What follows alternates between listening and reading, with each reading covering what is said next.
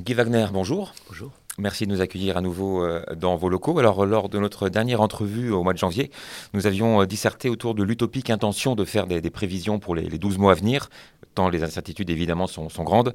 Euh, de fait, quelques jours plus tard, eh bien, l'invasion de l'Ukraine par les troupes russes a évidemment totalement bouleversé la donne et rebattu les cartes. Est-ce qu'on se dirige vers une nouvelle période de vache maigre sur le plan économique? Bah, Je pense qu'il est évident que sur les derniers mois, la situation économique s'est détériorée. Euh, on avait déjà la montée de l'inflation de l'année dernière. Maintenant, avec l'invasion de l'Ukraine, les, pressions inflationnistes, en tout cas la, hausse des, matières, des cours des matières premières, euh, s'est encore renforcée. Donc de ce point de vue, c'est clairement un, élément négatif. Et ensuite, il y a bien sûr l'impact sur la confiance euh, des consommateurs, des entreprises, qui, qui, effectivement va jouer à moyen terme, en principe. Et bien sûr, il y a aussi encore la situation en Chine avec leur politique de de Covid-0 qui ne fonctionne pas très bien, avec régulièrement à nouveau une fermeture partielle de l'économie, ce qui à nouveau euh, renforce un peu aussi les problèmes au niveau des, des chaînes d'approvisionnement, etc. Donc clairement, la situation économique ne s'est certainement pas améliorée. Avec en plus une visibilité euh, quasi nulle, on n'a aucune idée de la façon dont les choses vont évoluer dans les semaines, les mois à venir, euh, notamment au niveau de l'Ukraine. Oui, tout à fait. Donc il y a, il y a tout un tas d'incertitudes pour lesquelles effectivement aujourd'hui c'est un peu, un peu futile de faire des prévisions là-dessus. Mm. Mais est-ce qu'on mesure déjà aujourd'hui les conséquences économiques justement de, ce conflit ou bien est-ce qu'on risque d'en découvrir au fur et à mesure euh, au fil du temps?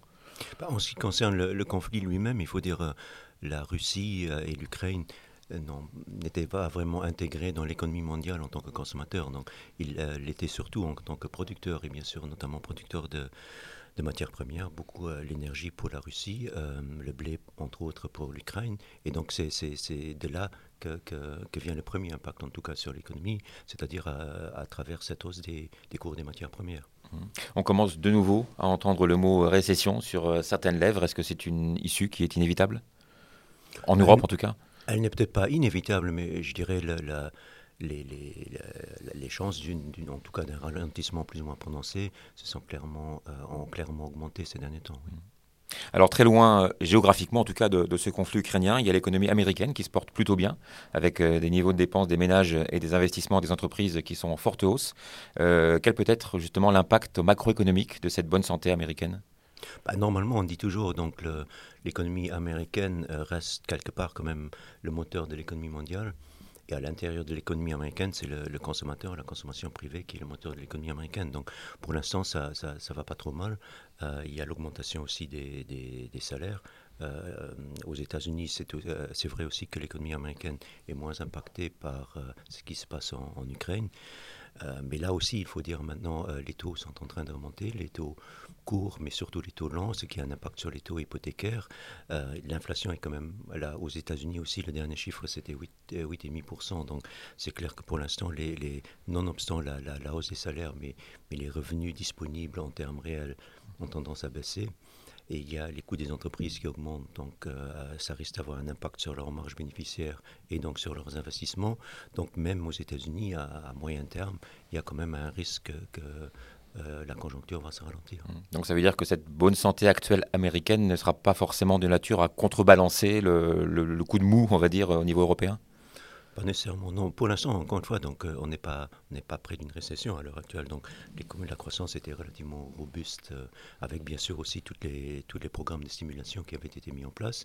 Maintenant, il faut dire progressivement aussi, bah, l'impact de ces, ces, programmes va se réduire. Les dépenses publiques devront quand même ne pourront pas, disons comme ça, euh, croître au même niveau que l'année dernière. Et donc il y a tout un tas d'éléments qui, qui plaideraient ou qui pointeraient en principe vers un, certain ralentissement. Mmh. Vous avez évoqué tout à l'heure la, hausse des taux. C'est vrai que pendant très longtemps, la, Réserve fédérale américaine n'a pas souhaité modifier sa politique euh, des taux en, estimant que l'inflation était euh, transitoire. À la mi-mars, pourtant, changement de cap, donc avec l'annonce d'une hausse des taux de 25 points de base. On s'attend aussi à d'autres hausses par palier de, de 50 points de base.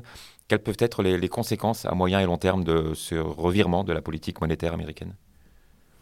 Bah, je dirais tout à fait. Effectivement, la, Réserve fédérale a complètement changé d'attitude. Donc, il y a un an, elle disait encore qu'elle n'envisageait même pas d'envisager de monter les taux. Et là, maintenant, elle se, elle se montre très agressive. C'est clair aussi que la pression politique a augmenté avec l'inflation qui est quand même élevée. Je dirais, ce qui, ce qui change surtout, c'est que euh, dans un contexte où l'inflation est plus élevée, bah, c'est.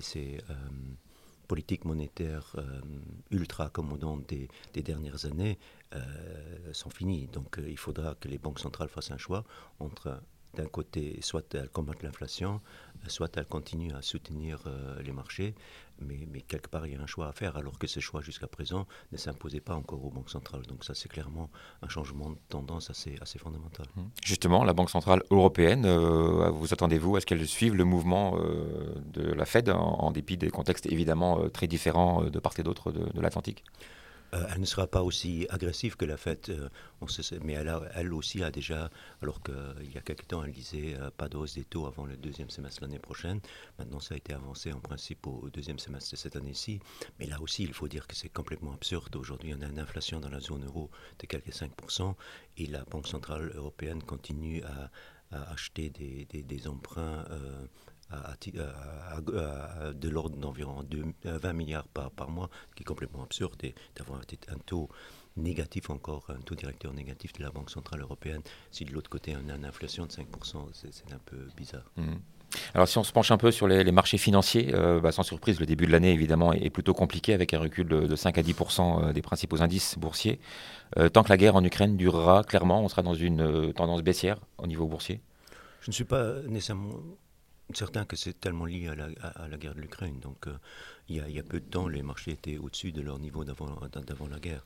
Je pense que c'est qui, qui euh, pour les marchés aussi, euh, l'autre facteur majeur, c'est ce changement d'attitude des, banques centrales, donc qui, et notamment de la, principale finalement banque centrale, c'est-à-dire la Réserve fédérale aux États-Unis, qui donc est maintenant veut maintenant euh, resserrer sa politique monétaire. Il y a les taux longs qui montent. Je pense que ça, c'est surtout l'élément qui, qui affecte les, les, marchés.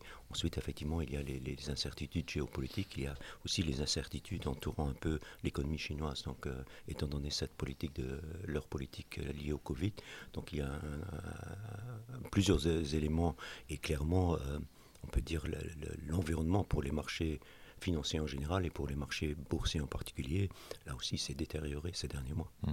Alors, dans ce contexte de, perspective à la fois de, remontée des taux et de forte pression inflationniste, euh, les actions du type value euh, tirent le épingle du jeu. Est-ce que c'est une, euh, là aussi une situation qui est amenée à, durer un bon moment? Bah, les, les, marchés ou les investisseurs ont souvent ce je dirais, ce réflexe pavlovien qui, qui est de dire lorsque, lorsque l'inflation monte, les taux montent, qu'ils commencent à acheter alors euh, les, souvent les, les, valeurs qui sont liées à, ce style value, donc les banques, etc. Il faut dire quand même que fondamentalement, c'est pas nécessairement ce genre de, de valeur de société qui va vraiment euh, constituer une bonne protection contre l'inflation. Si, si, euh, si on parle de l'hypothèse qu'avec une inflation plus élevée, les coûts de production des entreprises augmente. Donc il faut ensuite faire la distinction alors entre les entreprises qui, qui savent faire passer cette augmentation de leurs coûts à leurs clients en montant leur prix et les autres qui ne savent, qui ne, savent pas le faire parce qu'elles n'ont peut-être pas cette capacité à fixer leur prix. Et les entreprises du, du, style value sont quand même plutôt dans la deuxième catégorie. Mmh. Donc fondamentalement, ça ne se justifie pas mais effectivement, euh, peut-être que ça peut encore continuer un certain temps. Pour ceux qui n'y sont pas encore, investir en bourse euh, dans ce climat aussi instable que celui qu'on connaît actuellement, euh, ça reste une option payante? Oui, tout à fait, parce qu'en en fait, il faut quand même se poser la question euh, notamment maintenant avec une inflation qui est plus élevée, euh, comment finalement alors protéger son pouvoir d'achat, ou ce qui devrait quand même être l'objectif principal de chaque investisseur, protéger son pouvoir d'achat, voire si possible euh, augmenter son pouvoir d'achat. Donc de ce point de vue, c'est clairement, pour l'instant en tout cas, pas les liquidités, les comptes à terme, les placements obligataires. Donc effectivement, c'est plutôt du côté action qu'il faut regarder, mais effectivement, il faut aussi être prêt alors à, à accepter les règles du jeu qui sont que les actions sont plus volatiles, qu'il faut avoir un horizon d'investissement peut-être un peu plus long. Donc ça, c'est les règles classiques lorsqu'on lorsqu'on investit en actions. Alors on a parlé Europe, on a parlé États-Unis, on n'a pas encore vraiment beaucoup parlé d'Asie et pourtant euh, pour les investisseurs en quête de belles opportunités, euh, bah, l'Asie est là et peut éventuellement justement euh, révéler quelques trésors encore un peu cachés. Oui, mais c'est vrai que l'Asie est souvent négligée par, les investisseurs qui, connaissent aussi mieux les, entreprises européennes ou américaines. Mais l'Asie, maintenant, ça fait, ça fait 18 mois ou un an et demi, plus ou moins, que, que, les marchés sous-performent. Les valorisations sont souvent plus attrayantes qu'ici.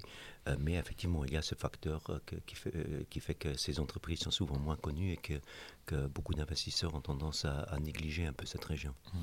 Évidemment, tous les marchés asiatiques ne sont pas logés à la même enseigne. Vous l'évoquiez en, début d'entretien, la Chine a beaucoup de mal à nouveau avec la crise du, Covid et traverse donc une période plutôt délicate.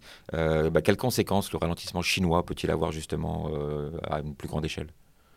Bah, la, conséquence, c'est surtout donc euh, la Chine est quand même à côté de, des États-Unis la principale économie devenue la principale économie dans, dans le monde. Donc de ce point de vue, euh, c'est clair qu'un ralentissement chinois a un certain impact, mais c'est surtout au niveau, comme je disais au début, des, chaînes euh, d'approvisionnement où effectivement ces fermetures périodiques de l'économie chinoise font le plus mal pour, je dirais, les, économies occidentales.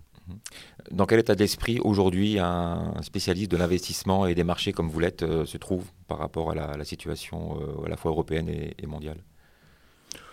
Bah, Je dirais toujours la, la, même idée. C'est l'idée principale, ou une idée à plus long terme chez nous, c'est quand même de se dire euh, ça fait, ou les éléments qui étaient particulièrement favorables pour les marchés financiers depuis, je dirais, pratiquement 40 ans, depuis le début des années 80, avec le recul de l'inflation, le recul des taux d'intérêt, la globalisation, le dividende de la paix, tous ces éléments-là sont en train de, disparaître ou de se retourner. Donc, euh, donc le, je dirais, le vent d'eau euh, va se transformer davantage en vente de face. Donc il faut adapter ses, attentes de rendement. Donc je ne pense pas que nécessairement les rendements sur les années à venir seront particulièrement élevés. Mais de l'autre côté, euh, tout ça aussi fait que justement une gestion active euh, à travers donc une bonne sélection des titres, par exemple au niveau des actions, est de plus en plus importante. Mmh. Est-ce que ça veut dire aussi quelque part qu'il faut savoir se, réinventer dans la façon justement de gérer des actifs? Il faut toujours se, réinventer, mais, mais je dirais les, les, les, principes fondamentaux restent quand même les mêmes. Donc c'est qu'au niveau des actions, c'est que, en tout cas, ce que nous, notre credo est toujours de dire euh, bah, l'achat d'une action est une prise de participation dans une entreprise. Donc les règles, c'est toujours trouver les bonnes entreprises et ne pas être payé trop cher. C'est toujours ces règles-là ne vont jamais changer. Mais tout ce qui est autour, avec notamment aussi maintenant de plus en plus l'investissement socialement responsable, tout ça, il y a clairement le, contexte qui évolue mais les règles fondamentales restent les mêmes. Merci beaucoup Guy Wagner pour toutes ces précisions et on retrouve évidemment beaucoup plus de détails et d'informations euh, dans la dernière publication euh, Perspective. À bientôt. Merci. À vous. Merci.